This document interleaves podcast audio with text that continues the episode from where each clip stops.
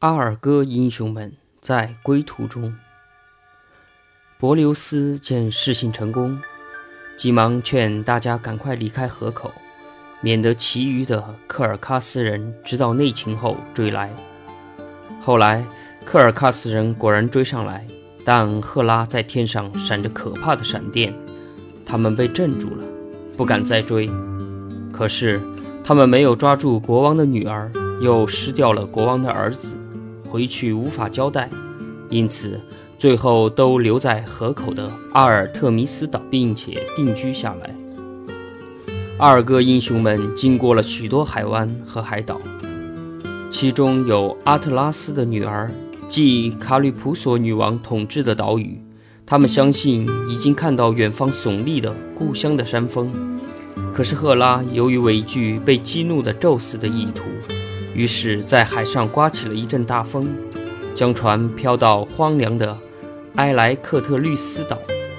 这时，雅典娜镶在船上的占卜木板开口说道：“宙斯的恼怒，你们是逃避不了，所以只能在海上漂泊。”这块木板又说：“除非魔法女神卡尔克给你们洗去了谋杀阿布叙尔托斯的罪孽。”卡斯托尔和波利丢克斯应该向神祈祷，让他们在海上指点一条路，让你们能够找到太阳神和波尔塞的女儿，即卡尔克。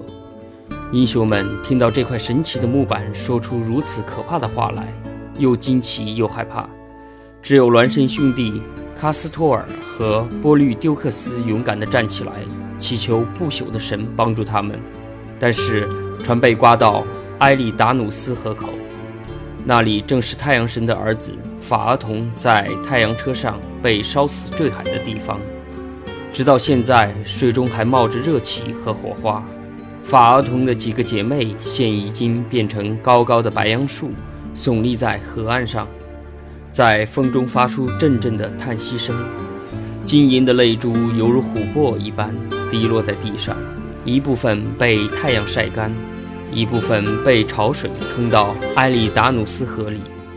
英雄们虽然靠坚固的船摆脱了危险，但是他们也失去了一切乐趣。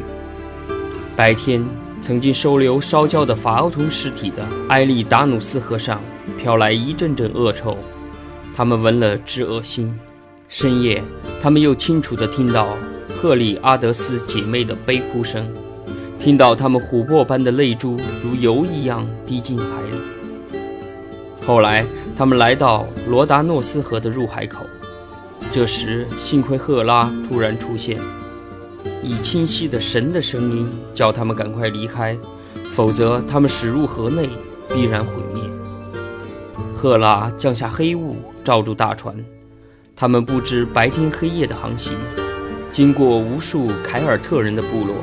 终于看见蒂勒尼安海岸了，随即平安到达达卡尔克的岛屿。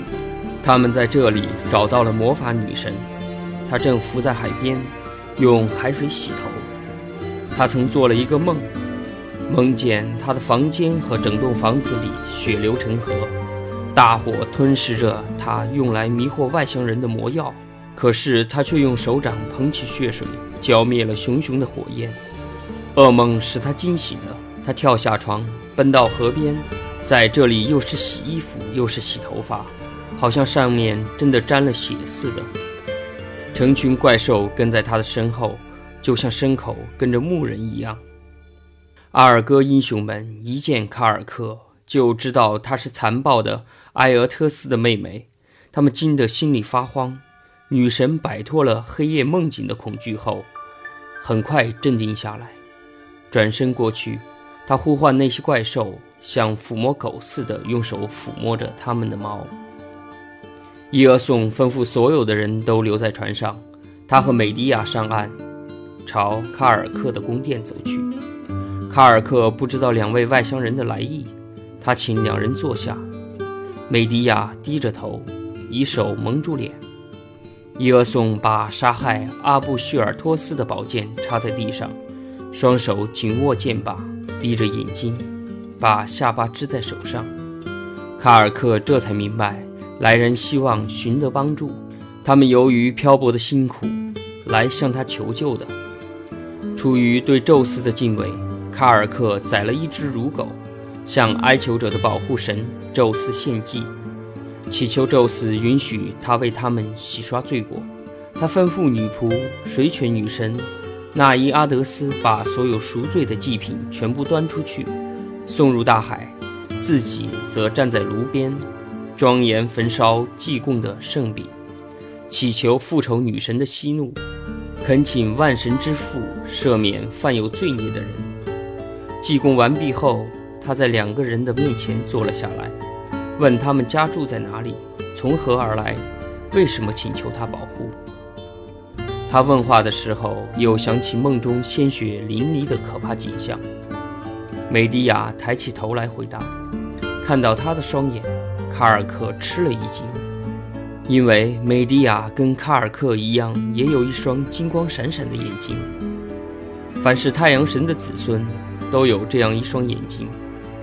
卡尔克要求他用家乡的语言回答，美迪亚开始用科尔喀斯地方的语言叙述起来。讲到埃俄特斯、阿尔戈英雄以及他本人的命运，只是隐瞒了谋杀他的弟弟阿布叙尔托斯的事实。魔法女神知道他没有说出这件事，但她心里却同情这位侄女。她说：“可怜的孩子，你未能正大光明地离开家乡，相反，却犯下了巨大的罪恶。你的父亲一定会追到希腊。”为他被杀的儿子报仇。我不想惩罚你，因为你恳求保护，而且你还是我的侄女。可是我也不能帮助你。你带那位外乡人赶快离开吧，不管他是什么人，我都无法提供帮助。我既不能支持你的计划，也不能赞同你的逃跑。听到这话，梅迪亚心里很痛苦。他用面纱捂住脸，伤心地哭了起来。伊俄宋抓住他的手，牵着他走出了卡尔克的宫殿。赫拉对自己的保护人非常同情，他派女神伊里斯穿过彩虹小道，找来大海女神特提斯，请她保护船和阿尔戈的英雄们。伊俄宋和美蒂亚上了船，突然吹起了一股暖和的西风。英雄们高兴地扬帆起航，大船趁着风势，慢慢地驶入大海。不一会儿，他们看见面前有一座美丽的岛屿，那是迷惑人的女妖赛壬的驻地。他们用美妙的歌声诱惑过往船只的水手，然后将他们葬身鱼腹。他们一半像鸟，一半像女人，总是蹲在海岸上张望远方。走近他们的人，谁也逃脱不了他们媚眼的诱惑。现在，他们正对着阿尔戈英雄唱着动听的歌曲，英雄们正在抛缆绳，准备靠岸。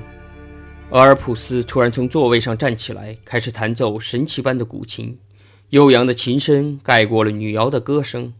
同时，船后传来一阵瑟瑟作响的南风，把女妖的歌声吹到九霄云外。只有一个英雄，那是来自雅典的特勒翁的儿子波特斯。他听到女妖的甜美的歌声，实在抵制不住诱惑，便丢下船桨，跳入大海，去追逐那令人销魂的歌声。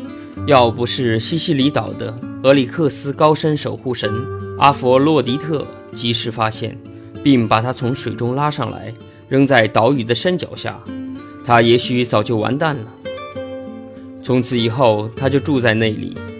阿尔戈英雄们以为他已经葬身鱼腹。十分伤心。英雄们继续前进，来到一处海峡，他们在那里又面临新的危险。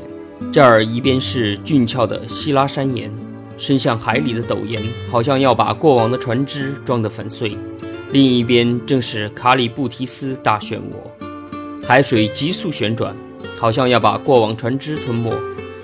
中间的海里有无数的险礁。过去这儿是火神赫淮斯托斯的地下冶炼厂，现在只有从海里冒出的浓烟，把天空染得一片漆黑。当阿尔戈英雄来到这里时，海洋女神们、海神涅柔斯的女儿都赶来救助。柏留斯的妻子特提斯亲自在船尾给他们掌舵，他们围着大船游泳。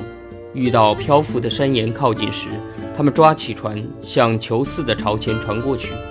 于是阿尔戈船一会儿随着波浪被拖到空中，一会儿又随着波浪沉进浪底。特怀斯多斯站在礁石顶，肩上扛着锤子，观赏着这一幕幕惊心动魄的场景。赫拉从晨星闪烁的空中俯视着，他紧紧抓住雅典娜的手。因为他看得不禁头晕眼花了。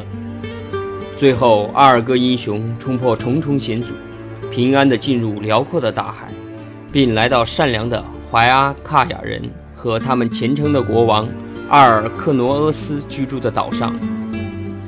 科尔喀斯人追击而来，阿尔戈英雄们在岛上受到盛情的接待。他们正想松弛一下，好好休息休息。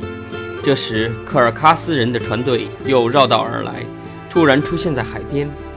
大批的人上了岸，他们要求把美迪亚带回故乡，如果不答应，便要和希腊人决一死战。阿尔戈英雄们正想迎战，善良的阿尔喀诺俄斯连忙制止住他们。美迪亚抱住国王的妻子阿瑞特的双膝说：“我恳求你，别让他们把我送回故乡去。”我不是轻率出逃的，实在是因为我畏惧父亲，才下定决心跟伊俄宋出走的。他把我作为妻子带回家乡，请你同情我，并愿神保佑你长寿、多子多孙，并赋予你的城市不朽的荣誉。他又向各位英雄跪下恳求，每一个英雄都摩拳擦掌，信誓旦旦地向他保证。即使国王阿尔克诺俄斯想把他交出去，他们也要把他救回来。深夜，国王跟他的妻子商议如何处置这位从科尔喀斯逃出来的姑娘。阿瑞特为他求情，并对国王说：“英雄伊厄宋愿娶她为合法妻子。”国王阿尔克诺俄斯是一位好心的人，他听了非常感动。当然。为了这个姑娘，我也愿意亲自拿起武器，把科尔喀斯的人赶出海岛。他说：“可是我又担心这样会违反宙斯的以礼待人的神训。再说，得罪强大的国王埃俄特斯也不是明智之举，因为他虽然住得很远，但他仍有足够的力量去攻击希腊。所以，我的决定是这样的：如果她还是一位未婚的姑娘。”那么应该把她交给他的父亲去处置。如果她已经是伊俄宋的妻子，那么我不能让她离开丈夫，破坏他们的幸福，因为她已属于丈夫，而不属于父亲。阿瑞特听到国王的决定，吃了一惊。他连夜派出一名使者，把消息传给伊俄宋，并劝他赶在黎明前结婚。伊俄宋征求同伴的意见，大家都赞成这样做。他们选择了一处圣洁的山洞。让美迪亚成了伊俄宋的妻子和伴侣。第二天清晨，海岸和田野沐浴着阳光，怀阿克亚人聚集在城里的街道上。岛屿的另一端站着科尔喀亚人，他们手执武器，随时准备开战。阿尔克诺俄斯走出宫殿，手握金王杖来宣布对姑娘的裁决。他的身后站着一批贵族和随从。妇女们也聚在一起，想一睹希腊英雄的风采。还有不少人从乡下赶来，因为赫拉把这消息传遍了四面八方。一切都准备好了，献祭的贡品的香气直飘天宇。阿尔戈英雄们等了很久，最后国王坐上宝座，伊俄宋走上前去。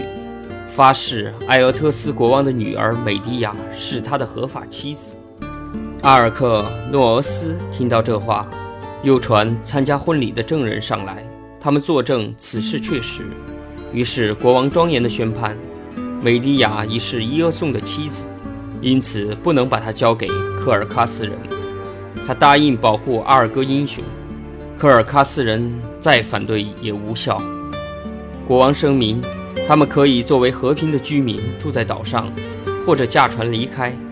科尔喀斯人要不回美利亚，害怕埃俄特斯国王会动怒杀了他们，因此不敢再回去。